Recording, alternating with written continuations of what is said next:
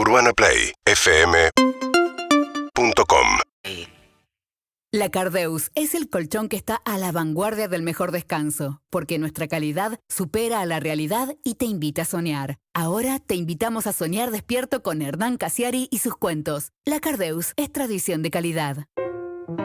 Y ya estamos con Hernán Casiari acá a las 10.49 minutos en la ciudad de Buenos Aires. Un día que se puso nublado, lloviznó, pero ahora no pasó nada. Pero Em- puede seguir lloviznando. Alguien va a cantar hoy, ¿no? Sí. No lo estamos vendiendo. ¿Quién va a cantar? Mm, tenemos, Eh, sí, no, tenemos no novedades. solemos vender en Panchito este Galati va a programa. cantar. ¿Quién va a cantar? ¿Quién va a cantar? ¿Quién va a cantar? Casi- Casiari no, porque no canta, recita por Hay el micrófono. ¿Por qué? ¿Quién va a cantar hoy? Pero puede. ¿Vuelve Coti? ¡Ah, no! No. Vuelve rompe Coti. toda. Hoy menos No, cinco, no. una menos cinco, Coti. No, enfermo viene- de. Viene la mejor voz del rock nacional para mí. Qué hermosura. Ella y Fabiana Cantilo la mejor, pero este tema es quizá el mejor Oh. tema para escuchar un día nublado. Pero no lo pongas ahora porque lo va a cantar en vivo Celeste Carballo. Excelente, excelente. Con Panchito va a cantar. Bien. Bueno, ¿cómo está Casiari? Muy contento y ahora que viene Qué Celeste bueno. Carballo, más contento. Más, ¿a vos te gusta? ¿Ella es de Coronel Pringles? ¿Es cerca de Mercedes? No, no es cerca. Es, Excelente. es- es Conozco ruta- mucho es- la provincia de Buenos Es Aires. ruta 3. Voy a tomar la ruta tres. Mercedes es el ruta 5. Bueno, es a dos cuadras. A dos cuadras, a dos rutas.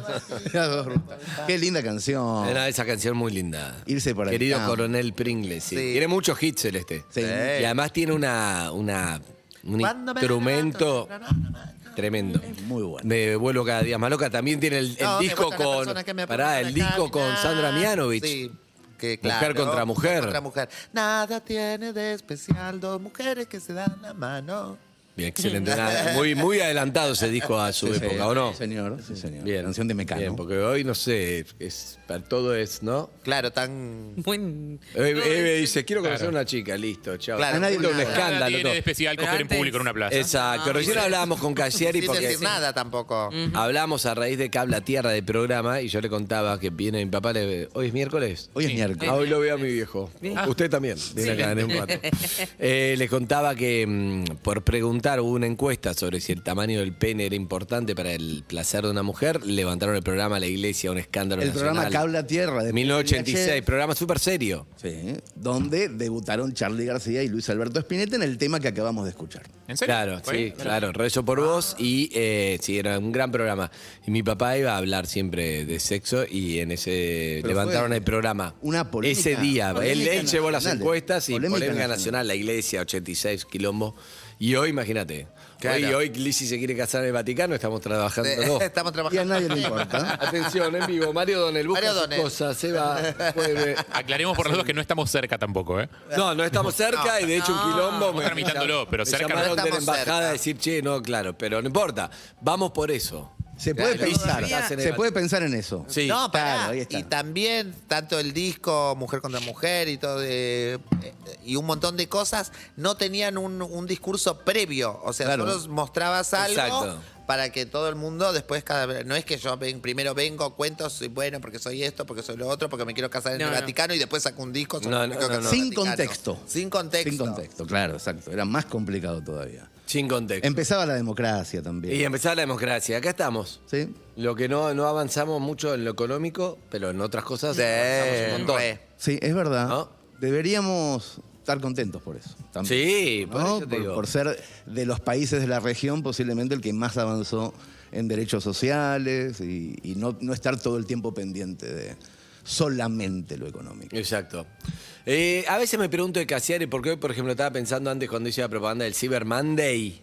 Cyber Monday. Cyber Monday. Cyber- Que en realidad es lunes, martes, miércoles. Cyber Wednesday. También. como Wednesday. Eh, Ciber primera mitad de la semana. me preguntaba, ¿por qué cosas te viste que decía, no, te bajaron los precios? ¿Por qué cosas te bajarías el precio vos? Viste que me preguntaba, si vos te bajarías Sí. ese precio, ¿por qué hay algo que querrías tanto que te estás dispuesto a bajarte el precio para eso? Para laburar con alguien, para hacer algo, para... Yo creo- Ah, en- pensé que por qué defectos del producto me bajaría No, el no, precio. no, no, no, no. O sea, Eh, porque no, igual, el producto viene con algunas fallas que, que capaz que de afuera no se ven. Yo compré tu producto, no, no expresa nada. Claro, le pero bajé ¿por qué no leíste bien el prospecto? No, no, no. Es por qué cosas vos estás dispuesta a bajarte tu precio. ¿Entendés? Por ejemplo, no sé, a mí me decís, y labura, no sé, ¿entendés? Sí, ¿eh? Pero siempre me inmolo yo. Pero inmolo No, usted, yo porque no sé. tengo más ejemplo. Gracias, Claro. Harry, adelante, Gracias, compré. Harry. Por un, por un laburo que implique viajar, yo me bajo el precio. O sea, por, por- a cambio de viajes. Ah, digamos. con razón. Y sí. Y sin embargo, o sea, fíjate que loco, sería mucho mejor tener un laburo que te pague más para poder viajar donde vos quieras. Claro. y sin Bueno. embargo, no, yo me bajo el precio para bueno, poder pero es lo mismo, porque en en realidad estás, estás tratando de invertir en tiempo en ese caso. El- Claro. Le bajás el precio del dinero para ganar en el tiempo. Sí. Buenas experiencias, digamos. Yo siempre me bajo el precio Sí. por tiempo. Por tiempo. Por tiempo, por ganar tiempo, por tener más tiempo de no pensar ¿Administrás bien tu tiempo? a full, es lo que más me gusta. o sea, ¿pagás más caro algo si llega más rápido? A full, pero, Ah. pero sí, completamente, sí. Yo hago algo que no sé si les pasa muy malo con el tiempo libre, que es, Hernán tiene tiempo libre y ya sabe cuándo es y qué hace y aprovecha y todo. Y yo en mi tiempo libre estoy diciendo, ahora debería estar, no sé qué hacer. Claro. O sea, tengo dos horas y digo, ¿qué hago? ¿Me veo una serie? No, pero una serie no, me voy a jugar tenis, me voy a hacer algo, me voy a correr, me voy a estudio una carrera, y al final ya se pasó media hora así. ¿No te pasa? La- Después prendés recorriendo la Netflix, pantalla de Netflix. otra media hora. Otra media hora sin ver no, ya fue, voy a hacer. Cuando me doy cuenta pasó el tiempo y eso es mierda. No, yo me llevo bien con el tiempo libre. Muy bien. Yo no, no, no, no existe el tiempo libre. Vos Ah, tampoco. ¿Con vos el no tiempo libre? Vos nunca Sí, llegás me- tarde, nunca nada. Ah, siempre- no, no, no, soy un relojito, pero siempre, pero hasta para salir, para salir a pasear, me molesta. Pero lo, lo bueno creo que tengo yo, que no me molesta del otro. A mí me decís a las 8 y yo 8 menos 3 minutos estoy sentadita, tomando, comiendo, esperando que empiece el programa, lo que fuere. Pero no me molesta si el que tiene que venir conmigo llega a las 10, a las 12 No te o no molesta. llega. Es la perfección. Es la no- perfección, porque generalmente le molesta. Lo... O no llega, no me, me- viste, qué sé yo, me chupa un huevo. Bien. Para no se queden con lo que es la mujer perfecta, tiene otros temitas No, también. ¿eh? claro, bueno. Claro, tengo otro. En eso son las Sí, mujeres. Claro, esa es una virtud que tiene. Sí. Eve, ¿El de bajarse el precio? Yo para que no me moleste me bajo el precio. Hay muchos Ay, trabajos en los que sí. cobras una plata y esa plata es, le estás vendiendo tu alma a esa persona. Entonces yo prefiero hacértela por esta plata, pero lo hago como yo quiero. No me molestes. ¿Entendés? Bien, Ahí me bajo el Es precio. lindo, eh, eh, para que no te rompan las pelotas. eso lo digo, gracias. No Es tengo la- otra mujer Yo-. Chicos, discúlpenme, pero yo, honestamente, yo nací Cyber Monday.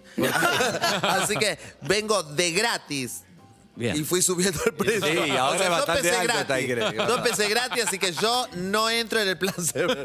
Hernán Gaciari va a estar el sábado 13 de noviembre, este sábado a las 21, en la aldea, ¿eh? en Che, kilómetro. ojo que esto tiene, viene con premio, ¿eh?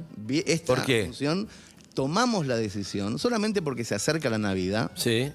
De que la entrada viene con libro de regalo. ¡No! Señor, o sea, una entrada, un libro, si compras dos Con tu entrada te llevas un libro, escritor. regala. O sea, vos te vas a ver a la aldea, que está buenísimo, madre extrovertida, además te llevas un libro. De regalo y a elección de mis 10. libros, ¿eh? ¿Otra vez piraste? No, no, pero ¿sabes qué pasa? Que de verdad viene Navidad. No es joda. Que... Hay 10 títulos distintos para elegir. Entrás en passline.com, sacás tu entrada, elegís el libro que más te gusta. Y Hernán Caseari en la aldea en Panamericana, kilómetro 44. eh, produce la aldea un evento urbana Play 104.3. Una nueva experiencia excelente, me encanta. Es muy bueno porque matás dos pájaros de un tiro. Me encanta. Ah, La pasás bien porque podés ir desde más temprano, es un lugar lindísimo, un anfiteatro. Está Ahí- España, decía el piste. Está. Está. Está el niño que le escapaba la El foto. la que foto. arruinaba la foto. A eso. ¿Está Messi es un perro? eh, También, está más Está todo. que Soy tu madre. ¿Está papelitos? El mejor infarto de mi vida. Papeli- Papelitos. Están todos. Qué bueno. Están todos. Con la entrada y además veces yo, me encanta. Sí, señor. ¿Hoy va a leer cuento? Hoy voy a leer un- Vamos. Voy a leer un Epa, cuento me encanta. en- lo- ¿Sabes cuándo lo decidí? ¿Cuándo? El cuento de hoy, el viernes, mientras me hacía el cambio de documento en San Antonio de Areco, que yo tenía turno a las 11.19 y no pude entrar por culpa de este programa de radio. No, ¿por qué? Y como casi todo el mundo que tenía que hacer cosas y estaba Ah, la con el pareja. tema de la Fue parejita. fuerte. Y me acordé de una cuando vi todo el quilombo que armaban ustedes para que no se vieran. Me acordé de una vez que en Antigua Radio pasó una cosa en donde ustedes me pusieron una persona para que yo no la viera. Me acordé de eso, me salió esa y digo, le voy a contar a Alicia y a Eve, que seguramente no saben, la historia de un pintor mexicano ¡No! momento. Ay, no, ¿qué? Llegó el ¿Qué? momento. Voy a contar la historia del pintor mexicano que conocimos una sola vez en la vida con Chiri en el año bueno. 1990 y pico. Y mucho tiempo después, Y todavía nos guardamos. y todavía no Ah, guardamos cosas. pa. Sí, sí, claro, claro. Vamos con este. encanta. primero, vamos con este. Bien, Una está buenísimo. Muy linda, real, y que también habla de cómo se pueden recuperar relaciones después de 15, 20 años. Me gusta. Una tarde yo vivía en Barcelona y había pasado mucho desde esta anécdota. Yo me había olvidado un poco de este tipo y estaba navegando por internet y me encuentro con la página web de un pintor que se llama Hugo Laurencena. Búsquenlo, ¿eh? pongan hugolaurencena.com. Y digo, ay, este tipo yo lo conozco, lo vi una noche borracho, yo, él, todo borracho. Me había olvidado. Y empiezo a buscar y tiene una página de contacto. Había pasado mucho tiempo y le escribí la siguiente carta para que se acuerde, yo sabía que no se iba a acordar, de esa noche le puse, querido Hugo, esto que te voy a contar pasó hace más de 20 años. Espero que el formulario de contacto de tu página que acabo de encontrar acepte mensajes largos. Seguramente no te acordás de mí porque nos vimos una vez sola.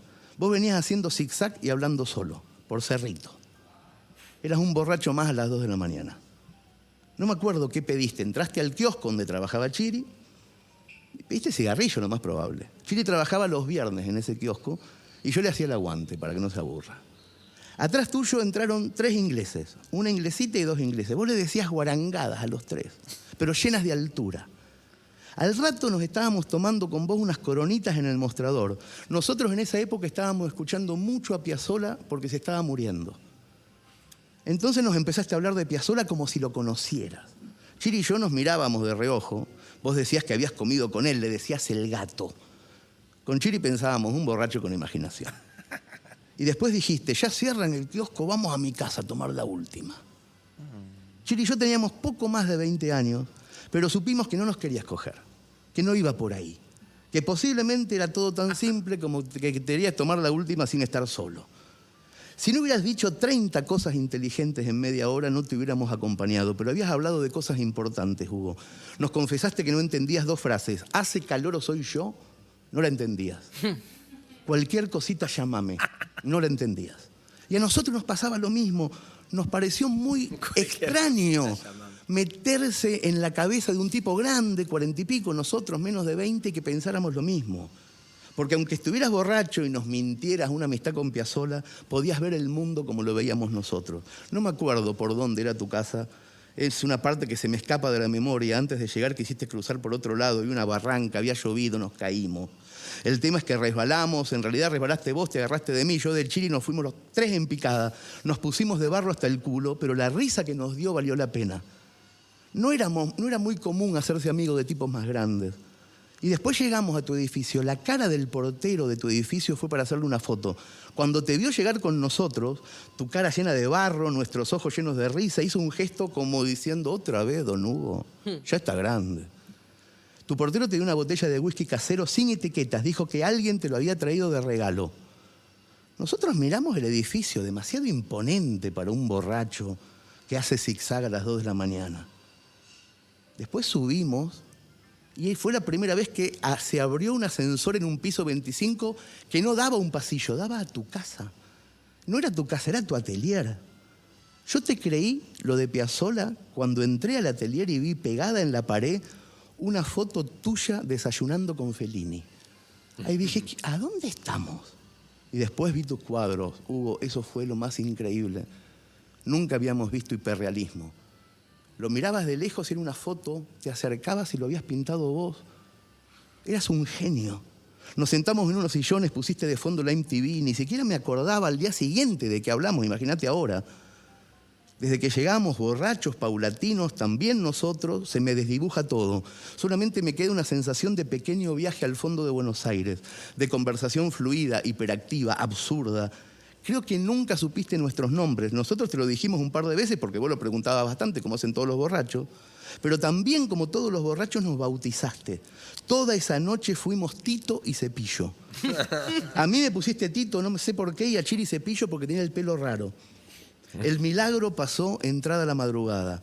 Hablábamos de algo, creo que estaba Fito Páez en la MTV y vos obviamente conocías a Fito Páez y dijiste, este cumpleaños un día antes que yo.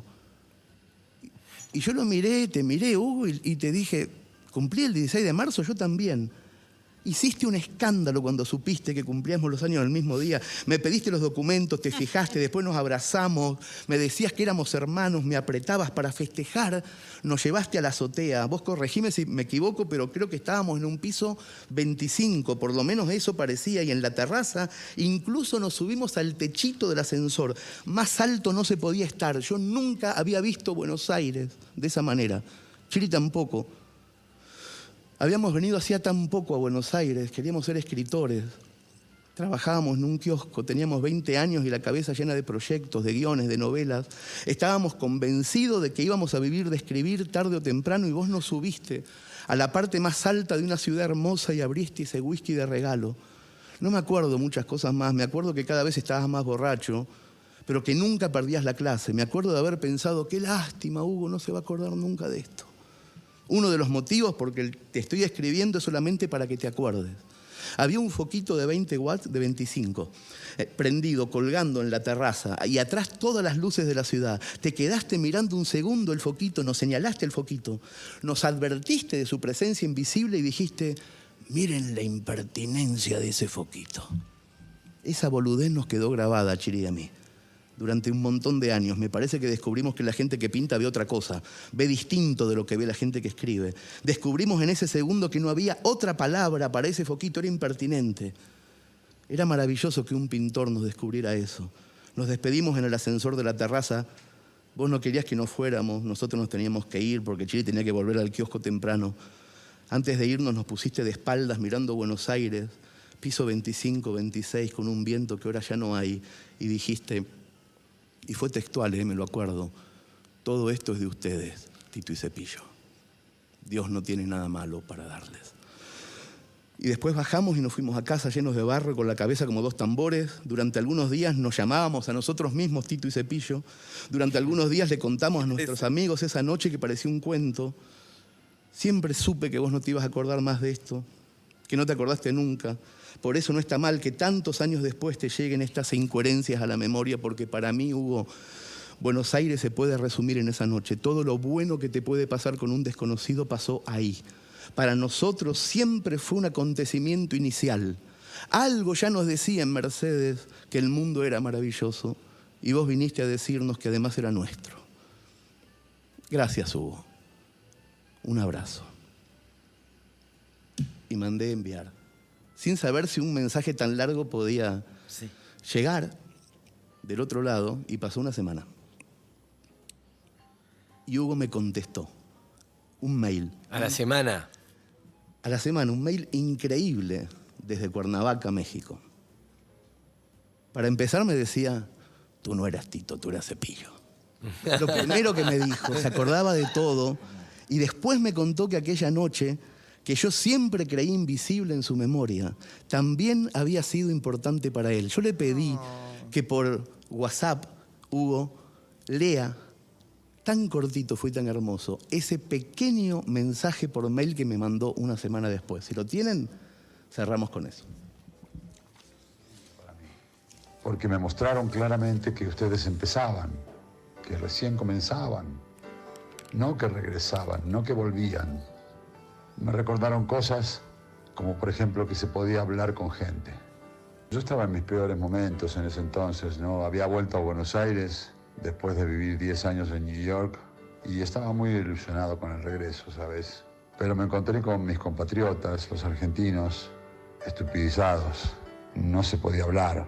Muchos de ellos me preguntaban cosas estúpidas, como que si había más tráfico en New York que en la 9 de julio otros me pedían dinero porque pensaban que era millonario. Fue muy duro el regreso. Esa noche fue terrible, sobre todo en el desenlace. Cuando ustedes se fueron, mis lágrimas llegaron hasta la planta baja, digamos, y el agua invadió los pasillos y se deslizó por el hueco de los ascensores 25 pisos para abajo. Yo me desmayé en el piso. Mi borrachera era gigante, ¿no? Fue suficiente para mí. Una semana después regresé a Estados Unidos para siempre. Gracias a ustedes. Por culpa de ustedes en realidad. El espacio y el tiempo de esa noche siempre será infinito. Ese era Hugo. Me dieron ganas de Te llorar. arruinó. No puedo creer que ¿Por te qué haya él se respondido. volvió a Estados Unidos a raíz de esa noche? Nos contó mucho tiempo después. Él volvió recién a la Argentina en 2018. Andrés se enteró la producción de la radio se enteró. Pará. Atento los productores asociados de Casiari, porque esto puede dar otra película tranquilamente. Lo que pasa es que siempre tengo que hacer de Andrés, por lo que veo. Yo no me acuerdo nada de lo que. A mí me encanta que no te acuerdes, que tengas esa memoria. Me volátil, quiero morir. Porque Sí. tenés muchos programas buenos dentro de la radio. Y no me acuerdo. Y este es- fue, fue simple, él volvió y vos me dijiste fuera del aire, ¿podemos hacer que se vean por primera vez al aire? Y le digo, sí, obvio, ¿cómo no vamos Cuando contaste esto. Claro. Yo lo conté la semana anterior, sabía, que- sabíamos que él venía y la semana siguiente Ah, vos lo ibas a ver. y Yo él te estaba guardadito en Jimena, me acuerdo. Jimena lo guardó por ahí, yo estaba haciendo el programa, sabía que iba a venir, o sea, no fue Sí. una sorpresa. Pero no lo veías Pero hace nos cuánto. pe- Lo vimos solamente esa vez. ¡No! Solamente esa vez. El abrazo que nos pegamos fue el segundo abrazo después de la borrachera de No él. te puedo creer. Claro, A nosotros- tre- habían pasado 30 años. A nosotros nos cambió literalmente la vida haberlo conocido a los 19. De verdad nos mostró que había un mundo posible, que era. Fue como un mentor invisible. Lo que nunca jamás hubiéramos imaginado es que para él esa noche fue importante. Se dio cuenta de que ya no era joven. Que en Argentina solamente se podía ser joven, eso me contó. En Argentina podés ser como estos dos. En Argentina lo único que podés tener es esperanza. Pero yo tengo cuarenta y pico. No tengo a nadie con quien charlar así. Claro. Y tomó la decisión de irse. No. Y se fue a la semana. Nunca más hablamos hasta esa vez que nos encontramos en ese mensaje de, de web, que fue en el 2007. Después seguimos hablando por WhatsApp, pero él nunca volvía. Ni iba a Barcelona, ni yo a México, ni él a Buenos Aires. Y un día del 2018 volvió. Una semanita para visitar amigos, a Lalo Mir, Sí. a Fito, tenía un grupito de amigos que no veía. De la bohemia, claro. Tomó la decisión de venir, estuvo en la radio y esa misma noche estuvimos en Siranush con Chiri contando el cuento. los. Espectacular. Y me acordé el viernes por la por esta cuestión de, de- de Federico y, y de Julieta, de alguien que se ve una sola vez, pero les cambia la vida a los dos y no lo saben nunca más hasta mucho Que tiempo después. se, se murió, ¿no? ¿O no? Hugo, no, no, no, Ah. no, no, está. Le pregunté, ¿me mataste, Harry? ¿Estaba seguro de que sí? Le pregunté a Harry, ¿murió? Me dijo, Pero si sí, antes habló en pasado de él, ¿estaba seguro que sí? No, hablo en Cuando decís, pasado. esta fue la última vez que hablamos, digo, bueno, listo, ya Harry, ¿me está. mataste? No, no, no, no. sí, es la última vez que hablamos. A mí lo dice. que me gusta a vos, es lo a vos que- no, a él lo mató. ¿Pero dónde está? ¿Está en Nueva York? Vive, vive en Ciudad de México Ah. y la última vez que lo vi no fue hace tanto en, la- en la ca- en un asado en la casa de Lalo.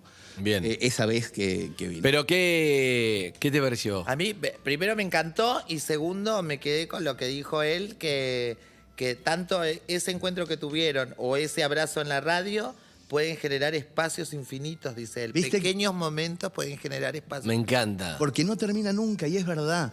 Es muy linda la metáfora que usa. Es hermoso. Es muy linda porque es algo que pasa en un segundo, pero que no termina. Sí. Que no termina. A que- mí me, me mató Sí. eso que dijiste vos, me parece hermoso, espectacular, porque dice que lloró, que caían por los ascensores poéticos, más un mensaje de WhatsApp, no te digo- no hizo un texto para que queden los cuentos de Claro. Claro. y los shows, te mandó un mensaje de WhatsApp. Imagínate cómo le baja el precio si arranca diciendo, disculpa Hernán, te escribo y te mando audio porque estoy manejando Claro, ahora. no. puedo.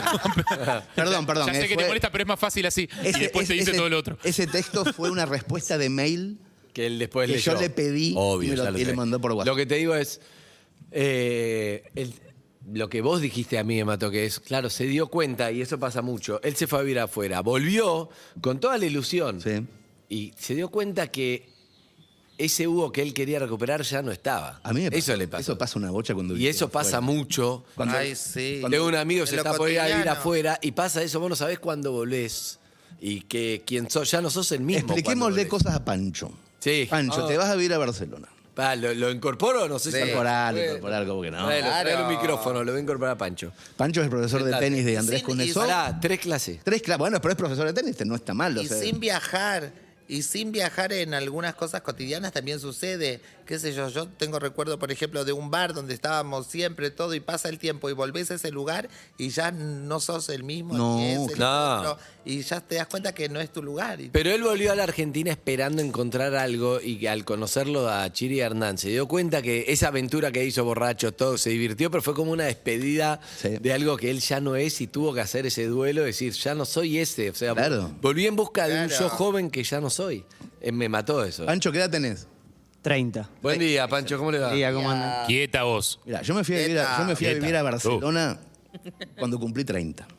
exactamente a tu edad. Y una cosa que te va a pasar en caso de que te quedes un tiempo, es que entre los 35 y los 40 no vas a saber identificar si lo que sentís por este lugar del que ahora vas a dejar es verdadero o en realidad lo estás sintiendo por tu juventud. Eso es lo que pasa. Lo que ocurre es eso, cuando cumplís... Yo me pasaba a los 40 y decía, ¡ay, qué lindo que es Argentina! ¿Por qué carajo estoy acá? Qué hermoso que es Argentina. Y cuando volvía, lo que yo decía era hermoso era mi juventud. Claro. Eran mis, mi- mis 20, mis 25, mis, mis recuerdos de ese lugar que no se correspondían. Sí, esa noche. Con la realidad, claro, exacto. Y eso es lo que me parece que le pasó a, a este muchacho a mí, laurense. a mí me parece que, que y igual a veces la, la también como alguien que vos ni conocés te puede influir un montón, ¿no? A mí me pasó con, con- ya, que lo, ya que lo ponemos al aire, lo vamos, lo cuento muy brevemente. Tomé tres clases de Y lo tenés tres, acá, o sea, tres. algo pasó. Y no Y solo renunció, sino que se va del país. Exacto. por, por lo horrible que soy. No, no, no, no fue por eso, pero tres clases de tenis. Lo conocí, muy buen pibe. Los pibes de- de- del club me di cuenta que lo dan muy buena persona. Entonces, claro, como pasa con todos los, los profesores cuando hay algo más o con cualquier profesional, empezamos a charlar. Y me contó su historia acá, tenía su propia historia acá, personal. Y yo le dije, vos te tenés que ir. Me dijo, sí, yo me iba a ir. Y no me fui. Le dije, te tenés que ir. ¿Por qué sos así? Pero además es horrible porque lo que mejor que me pasó fue moti- motivarme a una clase de tenis, te soy sincero. pero yo sentía que se tenía que ir. Vos me conocés. Le Sí, dije, sí, te por tenés eso, que ir. claro. Y él, bueno, que sí, que no. Le dije, vamos, te tenés que ir. No sé, empezamos a hablar. Que poco, no. Bueno, esto, imagínate, tres clases tomé, se va el viernes. no, no, no, no. Ahí ir a Barcelona a dar clases de tenis. esa- para sacarte la gente de encima. No, no, no. Pero hay algo que es, y yo después, claro, después dije, pará, ¿qué hice? Porque no me quiero sentir responsable, pero me parece que está bien. A veces la influencia a alguien que no conoces, como Sí, le pasó a. Hugo, o como él te influyó a vos. Y no se vieron 30 años, pero fue importantísimo De el hecho, encuentro. a veces es mejor la influencia del desconocido que la Exacto. influencia del conocido, que tenés un contexto, un background con esa persona, decís, bueno, capaz que lo está diciendo por esto, por lo otro. Con el desconocido tenés todo en blanco y a veces crees. Ahí tiene que haber una química. Hay una, hay una Claro, hay química. alguien que te sí, importa. sí, no, no. Y él, yo vi que quería, pero a veces es, es ayudar un poco a, a lograr algo que, que es difícil también, ¿no? Porque él tenía su historia acá y, y justo en la última semana lo robaron, ¿o no? Entraron a mi casa, me robaron un par de cosas. O sea, ya le estaba eso remando. Fue el empujón que. Eso ayudó, sí, ¿no? un poco Claro. sí también, sí. La pandemia, no, no, no quiero llevarlo al caso de deja el país, Ah, que no, después lo ponga a Ah, entender, no. pero le pasó, profesor de tenis, la pandemia, suspendieron todo, ¿no? Y la experiencia también está buena, más allá de. ¿Y nunca, nunca saliste a Argentina? Sí. Nunca salió a Argentina. No, claro. Y va directo a ir a Barcelona. ¿eh? Pues, está bueno eso que decís, porque en realidad yo siempre recomiendo eh, vivir en otro lado, pero lo recomiendo por, e- por la ecuación de que es la mejor manera que tenemos de reconocer que este lugar es increíble. Totalmente. Este, este. Me va a pasar, seguro. Me va a pasar eso. Espero, digo, capaz que no, porque hay- también hay personalidades. Las personalidades que son muy, muy, muy europeas ya de por sí se van y tratan de olvidarse. Claro. de No, hay gente que tiene raíces menos fuertes también, Hernán. Vos tenías justo o sea, una, una raíz de ombú, pero hay gente que, Sí, sí, que, sí. que rápidamente está hablando en gallego y. A los dos días. No, pero igualmente le- yo le dije a Pancho, lo peor que te puede pasar es volver después, pero con una experiencia de haber ido afuera. Más, sos profesor de tenis y eso hace algo internacional espectacular para aprovechar, como un chef, como algo. Nosotros queremos laburar de esto afuera. Es más complicado. Y es mucho más complicado. ¿Entendés? Él es. Igual hay personalidades que se adaptan y que yo, yo sé Claro. que Lizzy se va a ir a España y está, es la, la China Suárez. En dos minutos está en los portales. Sí. ¿No? Sí, sí. Está en- sí, es- sí, depende de cada uno cómo es. Se olvidan, se olvidan de la veneno en 10 minutos. En España. 10 minutos, Ay, claro. Mi arma. Mi alma. Pero bueno, igual. Ancho, ya tenés club. ¿Sabés a dónde? Tiene club. Sí, sí, sí, tengo una prueba. Qué bueno. Eh, y bueno, si está todo bien, me hacen un contrato y ya me quedo. Qué bueno, Sí, es genial. no sé si le va a gustar, pero. Es que pasa que, que Andrés Kuznetsov te diga. No, pero pará, no era Barcelona cuando empezamos a hablar. Yo dije que te tenía que ir afuera, ¿eh? terminó Pero- yendo a Barcelona. Pero no, lindo, no claro, tuviste nada que ver, seguro. No, Nada te que juro ver. que no. Pero perdón, Barcelona es la elección natural. Si hay más argentinos allá que acá. No, se le dio, se le dio. De hecho, iba a aplicar para la academia de la de Rafa Nadal, que está en Mallorca, y al final había mucha gente. Se dio, es incre- pero increíble. Digo, te tocó Barcelona. No se da cuenta, él le da lo mismo cualquier ciudad. Sí. No, es No, se da cuenta que es Barcelona, Hernán. Es muy lindo, es muy lindo. Muy lindo. Además, te vas, si te vas el viernes, te vas en un buen momento también, o sea, de- para ellos digo, ¿eh? a, a efectos, a práctica de tenis y cosas así, es como la época en donde empiezan a pensar en eso, así que es, no, es lindísimo. Le ver bien a Pancho. Te va a encantar. Ah, te buscar otro profesor. Pues como el orto. otro. sigue en tres Tendrías que No vos indicarle con quién seguir, como los O psicólogos. mandar uno de allá. Claro, está bien. O vos te vas una, una vez por semana. No estaría mal. ¿Era tu tipo, Pancho, o no? Ah, no, no, no, la cara, la cara. La cara, no la vio. Eh, Zuka, llévatelo. Gracias, dale. La Cardeus Colchones y Somiers presentó a Hernán Casiari, la mejor forma de soñar despierto. La Cardeus es el colchón que está a la vanguardia del mejor descanso, porque su calidad supera a la realidad y te invita a soñar. No te podés perder el Cybermes de la Cardeus con las mejores ofertas. Disfruta de hasta 60% de descuento, 18 cuotas y el envío es gratis. Únicos, con certificación ISO 9001. La Cardeus. Tradición de calidad. Las mujeres salen a la cancha. Llega la primera edición de la Argentina Open Tenis Femenino. Vení a ver el mejor tenis internacional del WTA Tour. Del 31 de octubre al 7 de noviembre en el Buenos Aires Lawn Tennis Club. Conseguí tus entradas a través de Ticketek. Esa. Y digo, le voy a contar a Alicia y a Eve, que seguramente no saben, la historia de un pintor mexicano. ¡No! ¿verdad? Ay, no, ¿qué? ¿Qué? Llegó el momento. Voy a contar la historia del pintor mexicano que conocimos una sola vez en la vida con Chiri en el año 1990 y pico. Y mucho tiempo después. Y todavía nos guardamos. Y todavía nos Ah, guardamos cosas. ah. Sí, sí, claro. Claro, vamos con este. encanta. primero, vamos con este. Bien, Una está buenísimo. Muy linda, real y que también habla de cómo se pueden recuperar relaciones después de 15, 20 años. Me gusta.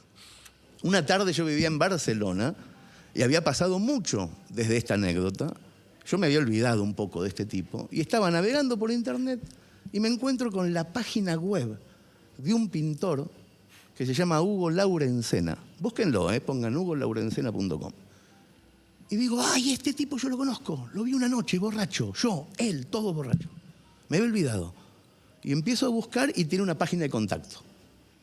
Había pasado mucho tiempo y le escribí la siguiente carta para que se acuerde, yo sabía que no se iba a acordar, de esa noche le puse, querido Hugo, esto que te voy a contar pasó hace más de 20 años. Espero que el formulario de contacto de tu página que acabo de encontrar acepte mensajes largos. Seguramente no te acordás de mí porque nos vimos una vez sola. Vos venías haciendo zigzag y hablando solo, por cerrito. Eras un borracho más a las 2 de la mañana. No me acuerdo qué pediste. Entraste al kiosco donde trabajaba Chiri. Pediste cigarrillo, lo más probable. Chiri trabajaba los viernes en ese kiosco y yo le hacía el aguante para que no se aburra. Atrás tuyo entraron tres ingleses, una inglesita y dos ingleses. Vos le decías guarangadas a los tres, pero llenas de altura. Al rato nos estábamos tomando con vos unas coronitas en el mostrador. Nosotros en esa época estábamos escuchando mucho a Piazzolla porque se estaba muriendo. Entonces nos empezaste a hablar de Piazzolla como si lo conocieras. Chiri y yo nos mirábamos de reojo. Vos decías que habías comido con él, le decías el gato. Con Chiri pensábamos, un borracho con imaginación. Y después dijiste, ya cierran el kiosco, vamos a mi casa a tomar la última. Chiri y yo teníamos poco más de 20 años, pero supimos que no nos querías coger, que no iba por ahí, que posiblemente era todo tan simple como que querías tomar la última sin estar solo. Si no hubieras dicho 30 cosas inteligentes en media hora, no te hubiéramos acompañado, pero habías hablado de cosas importantes, Hugo. Nos confesaste que no entendías dos frases. ¿Hace calor o soy yo? No la entendías. Cualquier cosita llámame. No la entendías. Y a nosotros nos pasaba lo mismo. Nos pareció muy extraño meterse en la cabeza de un tipo grande, cuarenta y pico, nosotros menos de 20, que pensáramos lo mismo. Porque aunque estuvieras borracho y nos mintieras una amistad con Piazzola, podías ver el mundo como lo veíamos nosotros. No me acuerdo por dónde era tu casa. Es una parte que se me escapa de la memoria. Antes de llegar quisiste cruzar por otro lado y una barranca, había llovido, nos caímos. El tema es que resbalamos, en realidad resbalaste vos, te agarraste de mí, yo del chili, nos fuimos los tres en picada. Nos pusimos de barro hasta el culo, pero la risa que nos dio valió la pena. No, éramos, no era muy común hacerse amigo de tipos más grandes. Y después llegamos a tu edificio. La cara del portero de tu edificio fue para hacerle una foto. Cuando te vio llegar con nosotros, tu cara llena de barro, nuestros ojos llenos de risa, hizo un gesto como diciendo, otra vez, don Hugo, ya está grande. Tu portero te dio una botella de whisky casero sin etiquetas. Dijo que alguien te lo había traído de regalo. Nosotros miramos el edificio, demasiado imponente para un borracho que hace zigzag a las 2 de la mañana. Después subimos y fue la primera vez que ah, se abrió un ascensor en un piso 25 que no daba un pasillo, daba a tu casa. No era tu casa, era tu atelier. Yo te creí lo de Piazzola cuando entré al atelier y vi pegada en la pared una foto tuya desayunando con Fellini. Ahí dije, ¿a dónde estamos? Y después vi tus cuadros. Hugo, eso fue lo más increíble. Nunca habíamos visto hiperrealismo. Lo mirabas de lejos era una foto, te acercabas y lo habías pintado vos. Eras un genio. Nos sentamos en unos sillones, pusiste de fondo la MTV, ni siquiera me acordaba al día siguiente de que hablamos, imagínate ahora. Desde que llegamos, borrachos, paulatinos, también nosotros, se me desdibuja todo. Solamente me queda una sensación de pequeño viaje al fondo de Buenos Aires, de conversación fluida, hiperactiva, absurda. Creo que nunca supiste nuestros nombres. Nosotros te lo dijimos un par de veces porque vos lo preguntabas bastante, como hacen todos los borrachos. Pero también, como todos los borrachos, nos bautizaste. Toda esa noche fuimos Tito y Cepillo. A mí me pusiste Tito, no sé por qué, y a Chiri Cepillo porque tenía el pelo raro. El milagro pasó entrada a la madrugada. Hablábamos de algo, creo que estaba Fito Páez en la MTV y vos obviamente conocías a Fito Páez y dijiste, este cumpleaños un día antes que yo. Y yo lo miré, te miré, Hugo, y, y te dije, cumplí el 16 de marzo, yo también. Hiciste un escándalo cuando supiste que cumplíamos los años el mismo día. Me pediste los documentos, te fijaste, después nos abrazamos, me decías que éramos hermanos, me apretabas para festejar, nos llevaste a la azotea. Vos corregime si me equivoco, pero creo que estábamos en un piso 25, por lo menos eso parecía, y en la terraza incluso nos subimos al techito del ascensor.